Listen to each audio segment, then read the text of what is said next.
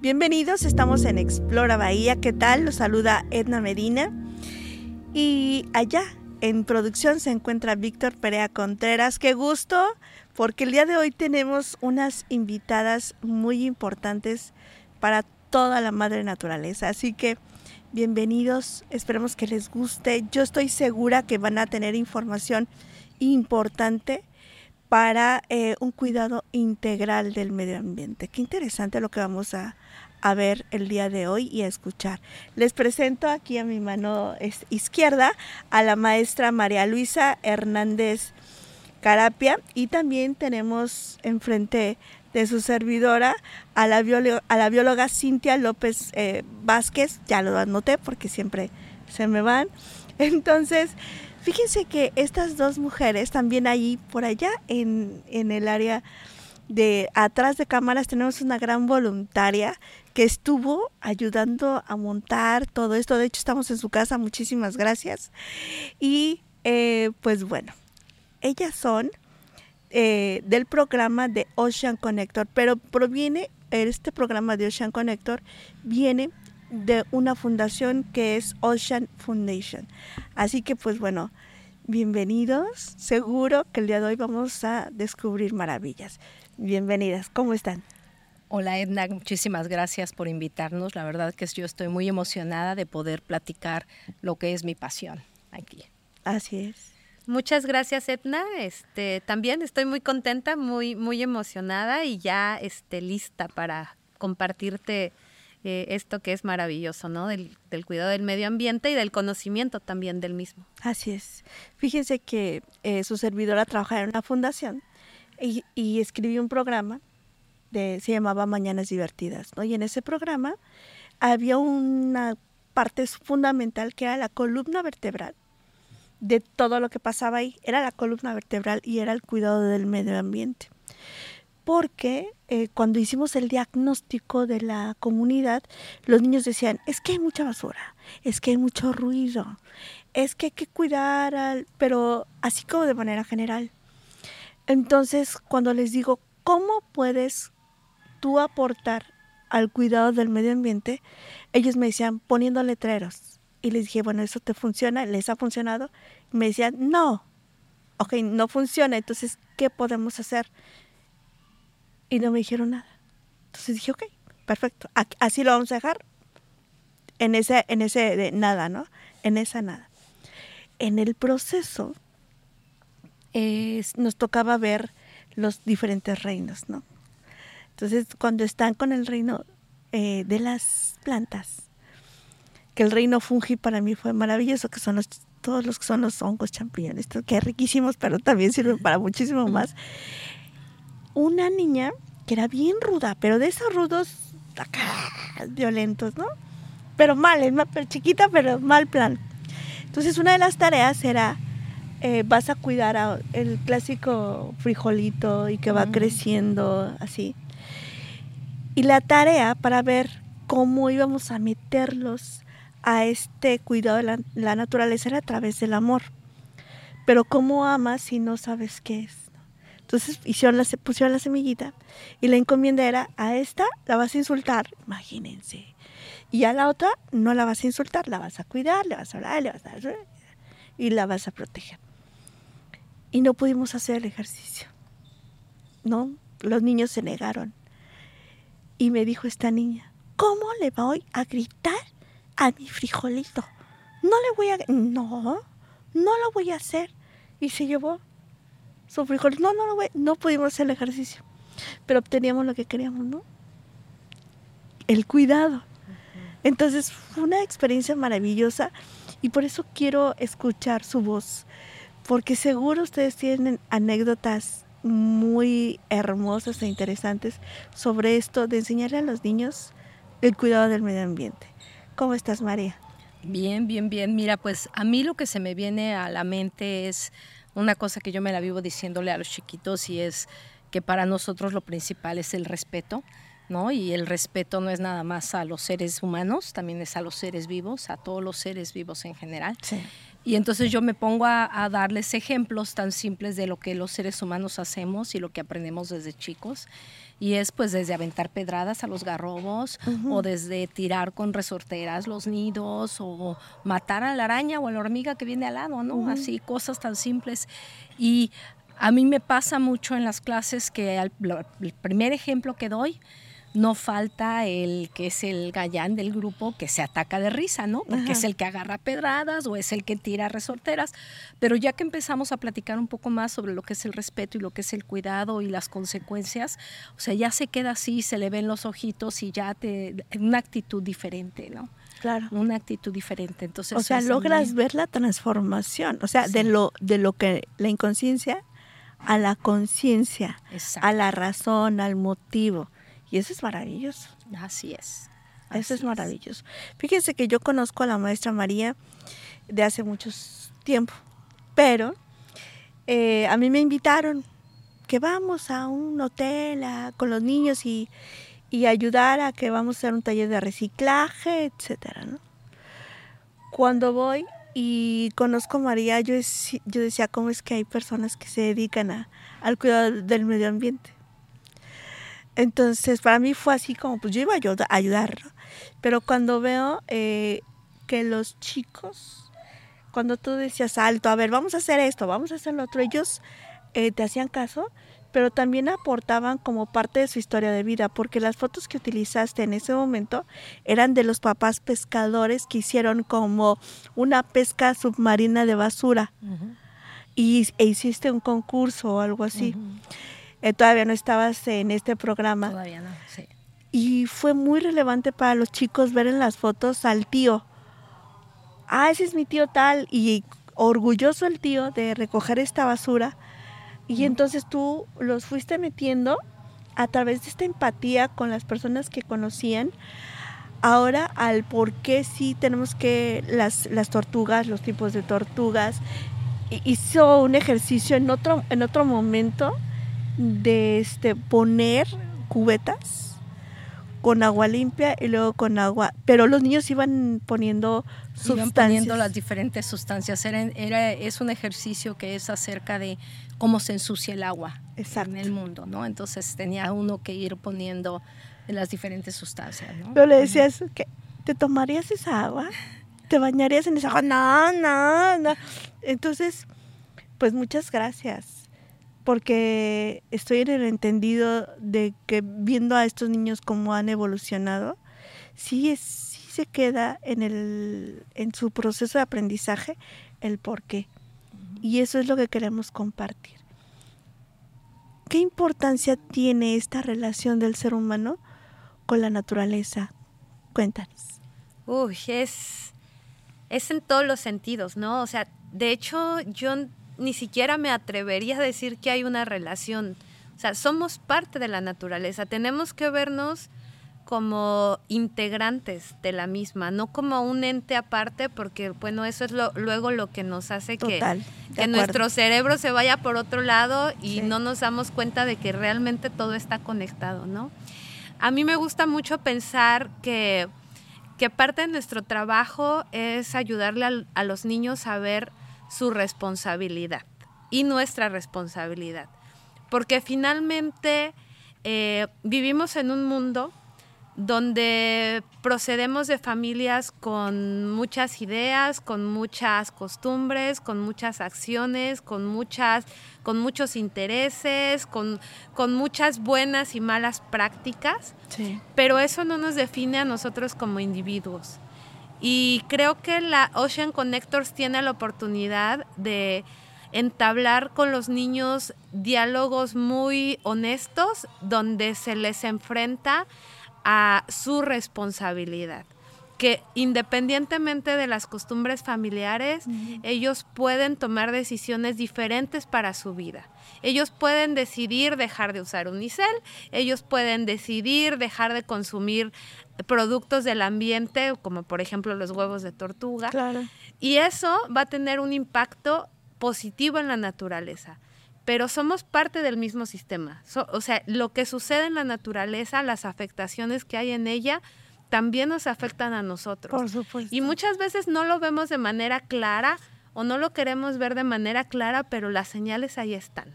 La naturaleza nos habla todos los días cuando nosotros aventamos basura al mar, el mar no lo regresa. Es su respuesta. Pero muchas veces en nuestra cabeza decidimos irnos por otra, por otra respuesta, ¿no? Y decimos, ay, es que los vecinos de tal comunidad contaminan un montón y por eso me avientan la basura al mar de ellos. Pero no, es nuestra misma basura, es nuestra misma responsabilidad. O, esta capacidad que, que tenemos para no ver. Claro, claro para hacernos de la vista gorda, ¿no? Para decir, no es mi responsabilidad, no, no nos gusta tomar la responsabilidad. dar por hecho. O sea, Así es. pasamos en basura y, ah, es basura. Te acostumbras a ese tipo de cosas que es muy malo, ¿no? Es muy malo. Dejamos de verlo. Exacto. Y entonces visibilizamos lo que está sucediendo. ¿Qué hacen en Ocean Connector? Mira, en Ocean Connectors nosotros nos dedicamos a educar, inspirar y conectar a los jóvenes de que comunidades costeras con, la conservación. Utilizamos a los animales migratorios como base para enseñarles. Eh, creo que es muy importante aprender y conocer para poder cuidar. Si, si los niños no conocen a las especies, nunca las van a proteger. Entonces es acercarlos, enseñarles cuáles son las amenazas, cuáles son los retos que tienen y muy importante el enseñarles qué papel tienen ellos en la protección, ¿no? Y que realmente tienen que ser activos y que pueden hacer muchas cosas para hacerlo. Como agentes de cambio, ¿no? Niños agentes de cambio. Así es. En México trabajamos con cuarto, quinto y sexto grado de escuelas primarias públicas y este y bueno trabajamos con eh, tortugas marinas, con ballenas y con aves migratorias. Ellos son nuestra base para los programas. ¿Y cómo los han visto? O sea, un antes y un después. Hay como, me decía un biólogo, pero no, no, no, me, es mi papel conocer, la verdad es que en lo que voy entrevistando y voy conociendo gente, él decía que había especies eh, tipo paraguas, ¿no?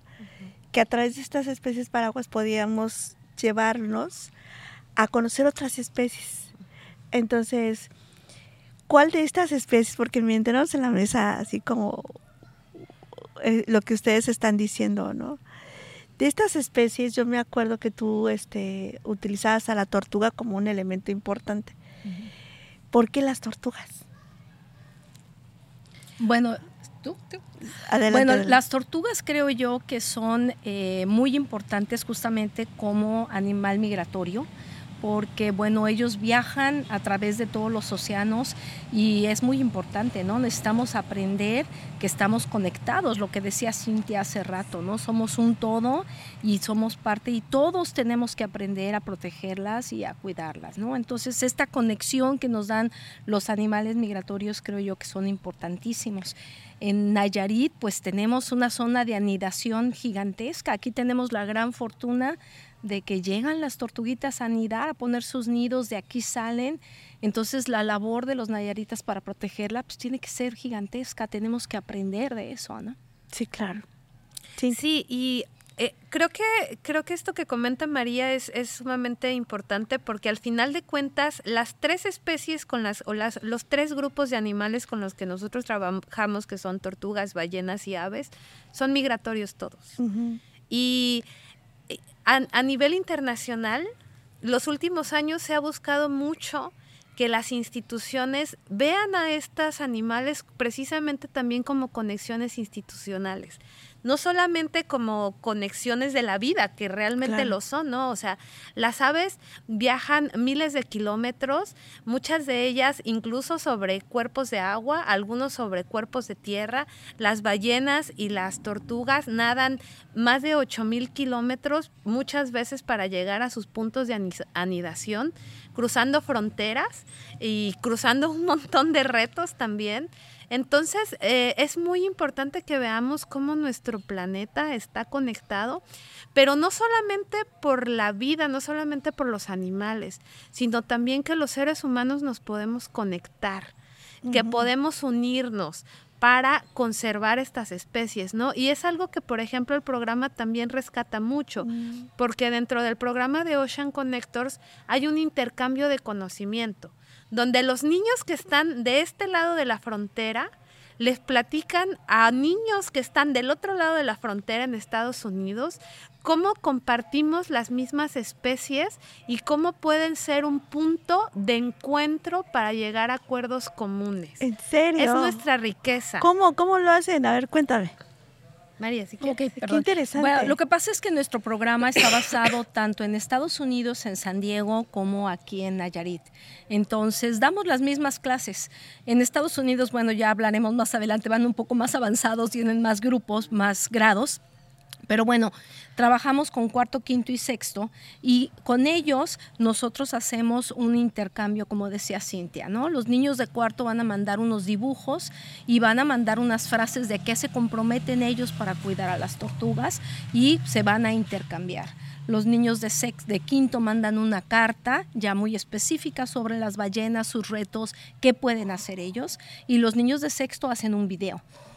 Y eso se está intercambiando y eso es conocimiento que se está compartiendo, ¿no? Sí, son las evidencias del aprendizaje en conciencia. Así es. y están firmándolo y diciendo, yo me comprometo a esto y reciben esa misma información de otra parte. Entonces la visión ya es más integral, ¿no? Ya es otra... Y, sabes otro punto importante, que no es lo mismo que nosotras de adultos se los llegamos a los niños, a que les lleguen de niños de su misma edad, de niños que están en su mismo grado. Entonces ya la, interconexión se hace de una manera... somos muchos, ¿no? Lo que tú dices nos hace como no somos un mundo haciendo cosas para el mundo. qué, qué, interesante. ¿Y qué resultado, ¿Qué comentarios, perdón, tienen los niños con este ejercicio? Bueno, pues, ¿qué te puedo decir? Les encanta, les encanta. Yo creo que siempre están esperando a ver qué es lo que van a recibir. Y yo creo que los niños que ya pasaron por los otros grados, ya, pues digo, ya nos conocen. A mí me da mucha risa que a mí me ven y me gritan, la señora del océano, la señora del océano, ¿no? hay una, creo que sí estamos sembrando semillitas, ¿no? O sea, estamos. Claro, porque el resultado de este conocimiento, ¿les preguntan algo los niños a ustedes? Yo creo que sí, muchas veces las preguntas ahí están, ¿no? Pero también creo que lo más importante es que hay una, una apertura para que ellos busquen sus propias respuestas. Okay. Muchas veces cuando llegamos, los niños ya lo investigaron, ya, o sea, ya tienen una idea muy clara de por qué estamos ahí, de qué estamos haciendo ahí. Evidentemente los grupos son muy diferentes y las características de, cada grupo también, también cambia, pero para mí ha sido una de las cosas más impresionantes ver cómo los niños eh, no se van a quedar con la respuesta que le estás dando, sino que muchos de ellos van a tratar de indagar en qué hay detrás, qué hay todavía detrás de eso y muchas veces incluso ellos no van a esperar a que les des las respuestas, sino esta generación afortunadamente ya tiene el chip de la investigación. O sea, ellos ya saben que las respuestas accesibles y correctas están a un clic de celular, ¿no? Y eso los motiva a seguir buscando y a seguir indagando y a seguir preguntando. Entonces, muchas veces eh, es muy padre que llegamos a los grupos a hacer diálogos más que presentación. Qué hermoso. ¿no? hay una retroalimentación de estos niños que, ya tienen una, una base, un conocimiento. Y además, el hecho de que el programa esté pensado a tres años, yo creo que es una gran ventaja. porque porque a veces en educación ambiental sucede que las intervenciones eh, pueden llegar a tener un impacto, pero más allá de un impacto, un programa desarrollado, estructurado, formalizado, te magnifica ese impacto. No, no solamente ves al niño una vez o dos veces en sus seis o sus ocho o sus diez años de vida. Si, si en 12 años los ves seis veces, eso te va a duplicar la posibilidad de tener un impacto positivo en ellos. Ahorita con lo que estás comentando, me recuerdo un programa de Malinalco, Estado de México, y lo que ellos hacían es que se llama con los profesores de secundaria. Querían pasarlo a primaria. Y en este programa lo, que hacían era eh, a jóvenes agentes de cambio, se llama. Saludo a Fundación Malinalco. Seguro que le vamos a pasar esta información. Fíjense que ellos construían, o sea, daban el taller, pero ellos tenían los jóvenes que hacer el programa, su propio programa, para volverse a, eh, para ejecutarlo y convocar a su propia comunidad en secundaria, pero se dieron cuenta que este, los chicos de primaria como que estaban, porque les llegaban niños, eh, chicos eh, pubertos, que estaban como con esta necesidad, ¿no? Entonces, como en esta construcción de este programa se vuelve en sí ya está en sí mismo el sentirse parte de este proceso de cambio. Y una de las cuestiones que los chicos de secundaria decían es que lo que ustedes dicen es que me escuchan. Lo que yo digo, sí me escuchan y sí es importante. Y hicimos un proyecto y la comunidad, o sea, imagínense el concepto de comunidad, nos está apoyando.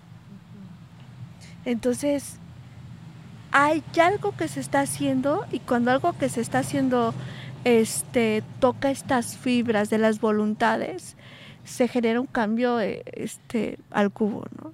Claro. Claro, claro. Otra parte importante que tiene el programa es las salidas de campo.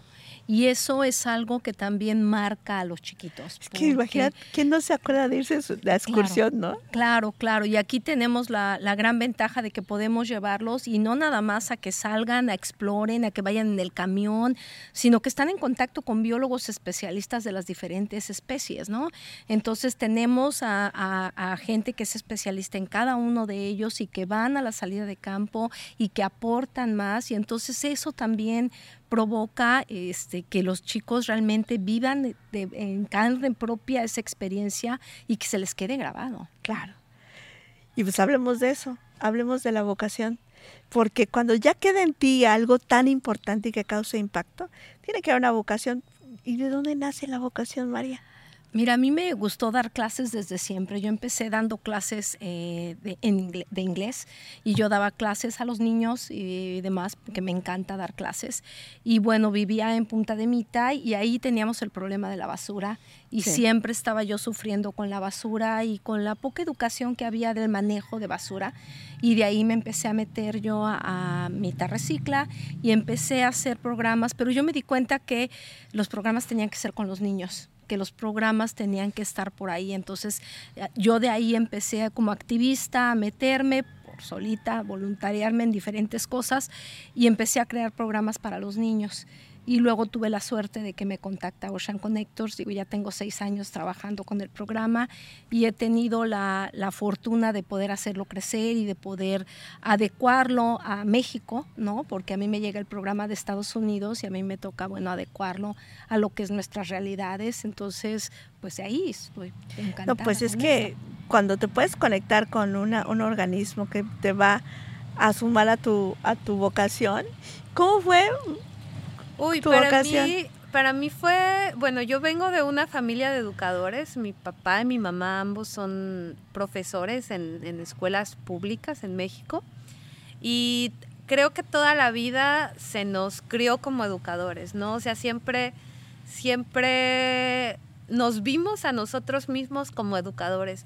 Y luego de repente yo en algún momento me enamoré de la naturaleza, me enamoré del cerro, me enamoré de la playa, me enamoré de los bichos, me enamoré. Oye, espera, pero ¿cómo te enamoré?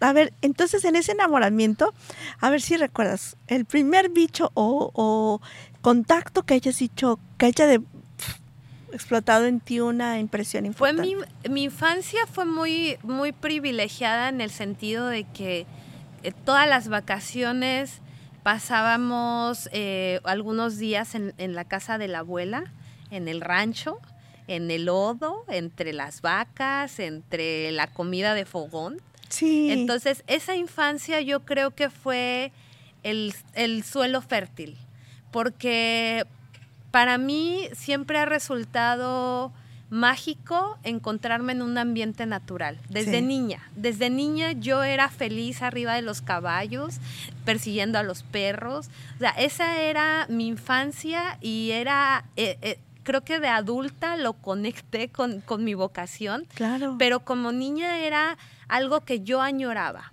O sea, cada año eh, solamente estaba esperando a que llegaran las vacaciones para poderme ir con la abuela al rancho. Al rancho, ¿no?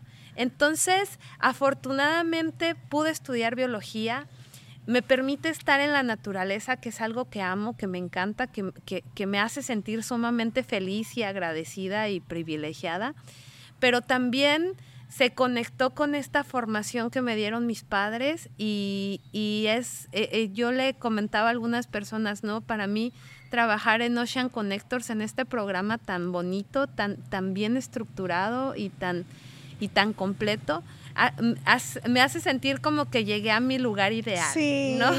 Como que se conectaron los, puntos. Con los tuyos. Exacto, exacto. Fíjate que cada vez que una persona con vocación entra a la fundación o al espacio adecuado, todos ganamos.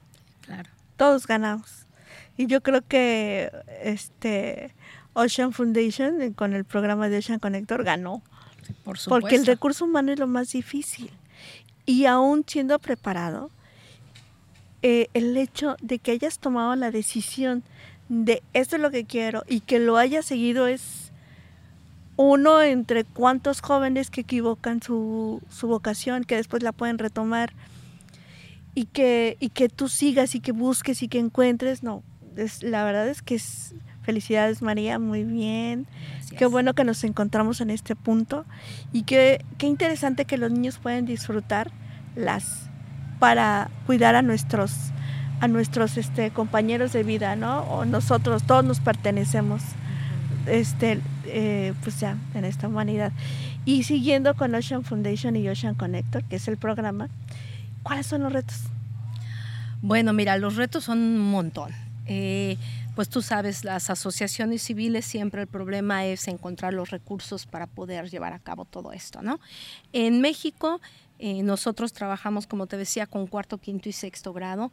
Nosotros hasta este año ya estamos pudiendo llevar al 60% de los niños, de nuestros alumnos, a las salidas de campo, gracias a que tenemos a socios maravillosos que nos están apoyando con esto. Y, pero nosotros necesitamos seguir creciendo. Ocean Connectors en Estados Unidos ya trabaja desde Grinder hasta preparatoria y ya tienen programa para cada uno de los diferentes grados. Y nosotras, pues bueno, nos falta, ¿no? Tenemos que seguir buscando recursos para poder tener más gente. Porque, perdón, ahorita nosotras trabajamos con 16 poblados, tenemos 27 eh, escuelas, son 92 grupos, entonces pues es mucho trabajo, ¿no? Encantadas, pero sí es mucho trabajo, entonces necesitamos seguir creciendo y queremos darles pues más. Claro. Entonces, así, si pudiéramos pedir nuestra carta a Santa Claus y viendo un desarrollo así hacia el futuro de cinco años, ¿cómo vemos sin límite? Si tuviéramos todo el dinero que, necesitamos, ¿cómo ven a este programa de Ocean Connector? Uy. Sí, sí, bien. Vamos a ver, vamos a futurear. Eh, sí, yo creo que lo primero que, sería muy importante es tener un equipo de trabajo grande y fortalecido, ¿no? O sea, preparado, listo para enfrentar a los retos que, las, que los grupos y las escuelas presentan por sí mismos. Eh, que pudiéramos llegar a más escuelas sería maravilloso que pudiéramos llegar a otros grados escolares, al menos que pudiéramos abarcar primaria y secundaria, sería maravilloso. Y si pudiéramos llevar a todos estos niños a viajes de campo, donde ellos eh, tuvieran la conexión directa con la naturaleza, con los especialistas, con, con, las, los animales, con las especies, sería, sería muy, muy bueno. ¿no? Que esto implica transporte, comida, necesitan un espacio físico, entonces lo vemos en el futuro ya con un espacio físico enorme donde entran especialistas tanto nacionales como internacionales. Tenemos un voluntariado internacional que se suma a estos procesos.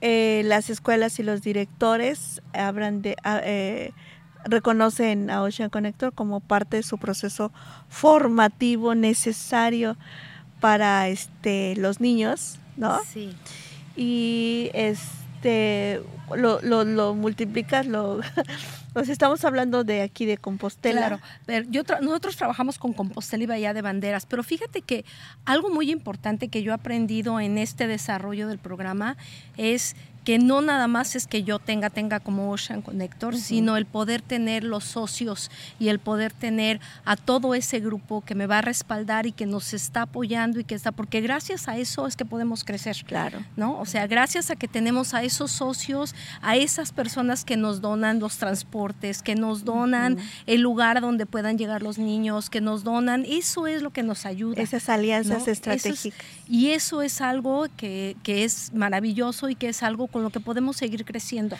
Por supuesto, entonces la visión de aquí a cinco años es que conocen a los aliados perfectos como para poder hacer un trabajo en conjunto. Así es. Porque bien es cierto que es un ganar-ganar. ¿No? Así es, así es. Y digo, a mí, ¿qué más? Mi sueño, pues es que Ocean Connector se vuelva nacional. Wow, no nada sí. más llegar a Compostela y a Bandera de Banderas, que sea a nivel nacional, ¿no? Con un Poder llegar a programa todos los mexicanos, a todos los chiquitos con eso. Y hace falta, claro, claro. Creo que, y quiero resaltar de todo lo que hemos dicho, y quiero resaltar algo muy importante, que es el recurso humano. Así. Lo han dicho maravillosamente. El recurso humano, personas aliadas y personas que sean parte de estos eh, formadores son básicos. Así que ya saben, si tú tienes esta vocación para formar y quieres ser voluntario, pues súmate, porque el área de voluntariado también es muy interesante. Cuéntanos. Por supuesto, voluntariado es importantísimo. Como yo les decía, tenemos muchísimos grupos, tenemos, am- vamos a muchos eventos. No nada más es las clases en las escuelas y las salidas de campo, también son eventos que hacemos para llegarles a las comunidades, porque bueno, llegamos a los niños, pero a través de los niños llegamos a papás, abuelos. Entonces es importante hacer presencia en eventos comunitarios. Entonces para todo eso, claro, siempre necesitamos manos. Claro, para los eventos. Pa- para Para todos. las clases, Para para, las para las clases. salidas de campo, sí. Ah, bueno, pues es que eso es importante, ¿no? Que se dirijan con ustedes. Me das tus redes sociales, por favor. Claro que sí, nuestra página web es www.oceanconnectors con doble N y con S al final, punto .es, ahí está, en, perdón, punto .mx, punto .mx, lo vuelvo a repetir, www.oceanconnectors.mx y nuestras redes sociales en Facebook estamos como Ocean Connectors México. Perfecto. Y si hay algún donante que sea empático con este tipo de misión y visión y esta vocación que todos tenemos alguna, ¿no? Todos, no hay, no hay ser humano que no tenga y que diga esto es lo que yo estoy buscando para aportar a la humanidad, pues aquí está Ocean Connector. Y me encantaría, digo, también como maestra, ¿no? Eh, ¿Tienen alguna anécdota con los niños? que nos digan es que cuando este niño hizo esto o pasaba por esta situación, ¿tienen alguna? Les voy a contar una en lo que ustedes van checando sus recuerdos. Además de esta niña, eh, teníamos otro niño que le encantaba hacer arte a través de la fotografía. Y entonces las fotografías eran por una tablet. Y llegaba y fotografiaba los animales más insólitos pero los así, chiquitos. Se agarraba y toda, en todos espacios llegó un momento en que no, no nos hacía caso. Nada. Pero entonces le dije, ¿qué estás haciendo en todo ese tiempo? Y me dice, mira, maestro, chiquito. Ya me enseña, una hormiga. Y yo, órale, una hormiga. Y acá, no, es que seguía la araña. ¿Cómo que está siguiendo a la araña? Sí, la araña. Y dije, ah, ok. Entonces tuvimos la posibilidad de comprar un microscopio, un microscopio, perdón.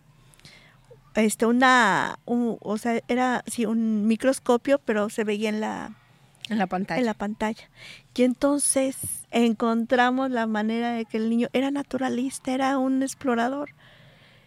Y esa fue la única manera que él fue pleno, fue feliz, y encontró, y encontró, y encontró, y con la lupa ellos estaban, ¿no? Porque encontró a su amiguito, ya ven que siempre hay uno que... Y entonces el otro le dijo, mira, y el otro dijo, entonces era una lupa, una, no, un microscopio electrónico, ya llevaban todo el microscopio electrónico, era un- y lo veían en la computadora y ya se iban. Entonces los dejamos, dijimos, ese es su espacio, están ahí, adelante, que sigan, que sigan, que y su conducta, porque pues obviamente golpeaban, lastimaban, no hacían caso, pero es que nosotros con el afán de llevar un plan, de repente no era posible. Cuando nos dimos cuenta cuál era su cuál era su, su espacio, habló, dijo, al adulto, nos conversó a nosotros. Creo que lo hermoso y lo relevante que cualquier este, formador tiene que hacer es que el niño comparta sus hallazgos, que es lo que ustedes están haciendo. Entonces, me encanta, me encanta. ¿Si tienen alguna anécdota? Yo me acuerdo mucho, mucho, mucho de, un niño eh, antes de que yo colaborara formalmente con, con Ocean Connectors tuve la oportunidad de, acompañarlos a algunas salidas de campo enfocadas en aves, que es mi área de experiencia más fuerte. Y recuerdo mucho a un niño en Monteón eh, parado junto a la playa, identificando las aves que veíamos sin binoculares, sin, sin nombres técnicos, sin nombres científicos, pero todas las conocía perfectamente y todas podría decirnos qué comen, a qué hora comen, en qué parte de la playa comen. Evidentemente eso venía de, su papá, ¿no? Su papá es pescador y te estoy hablando de hace varios años, este niño ya debe de estar muy cercano a ser adulto. Y el niño conocía perfectamente lo que estaba viendo con sus nombres locales, con sus nombres regionales, incluso los sonidos. O sea, incluso él podía escuchar las aves y decía, esa ave es tal y se alimenta de tal cosa y se para en tal árbol. Para mí fue impresionante, impresionante, porque el conocimiento que nuestras comunidades costeras guardan es inmenso. Y a veces solamente hace falta un papá presente, atento, comunicativo para que esa información llegue a los niños y también ellos lo identifiquen como parte de su entorno. Creo que es una de las experiencias más eh, impactantes que he tenido en, este proyecto. Es como la historia oral, ¿no? Que se pasa de boca en boca. Claro. Eh, ajá. Híjole, yo anécdotas me vienen un montón a la cabeza, pero bueno, este, eh, cuando estuvo la pandemia, nosotros pues no podíamos asistir a las escuelas, entonces metimos un programita que se llamó Clubs de Conservación, que lo hacíamos a través de WhatsApp con los maestros y los alumnos. Y ahí me tocó este, trabajar con un niño que era discapacitado, el niño no podía expresarse este, verbalmente, pero el niño nos hizo unos dibujos y nos hizo, yo les pedí que me hicieran una pequeña presentación sobre los diferentes caparazones, era el trabajo que tenían que hacer. Y el niño se expresó y dijo y hizo y mostró sus dibujos y de veras fue una cosa maravillosa, maravillosa. A mí eso me quedó súper, súper marcado. ¿Se expresó de manera escrita y pictórica? o? Sí, con los dibujos y también con el, oral, ¿no? Aún y cuando él tenía el problema de comunicarse, él no le importó, él dijo y dijo todo lo que tenía que decir y hablar de los escudos y todo de las diferentes tortugas y fue impresionante. Por ahí tengo todavía el video que digo, wow. Mueve voluntades. wow. Sí.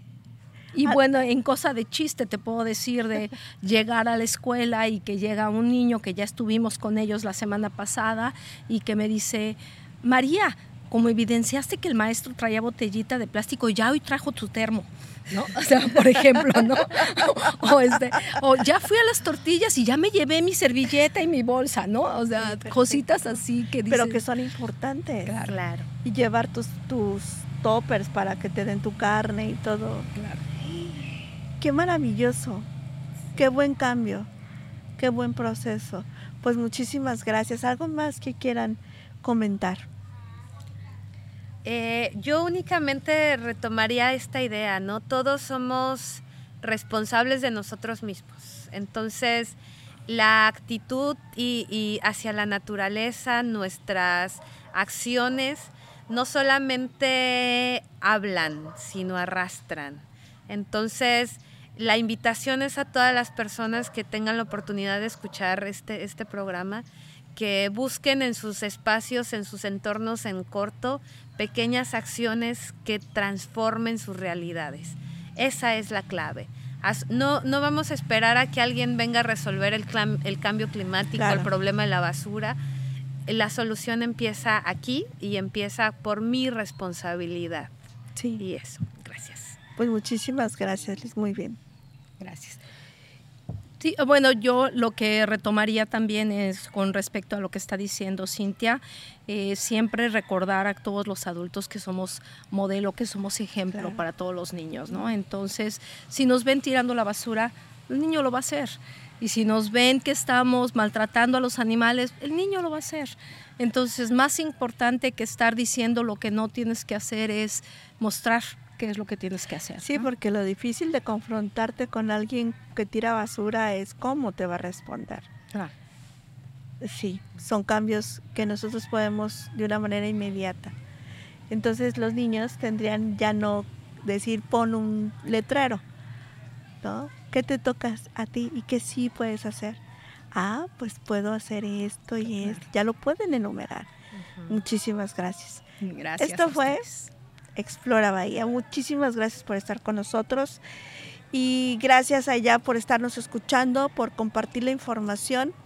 Recuerden que Explora Bahía hace esto de manera altruista y estamos tratando de conectar a las fundaciones con personas que estén en este proceso de dar y de sumarse a causas que les sean parte de su ser. Entonces, eh, súmate a estas causas.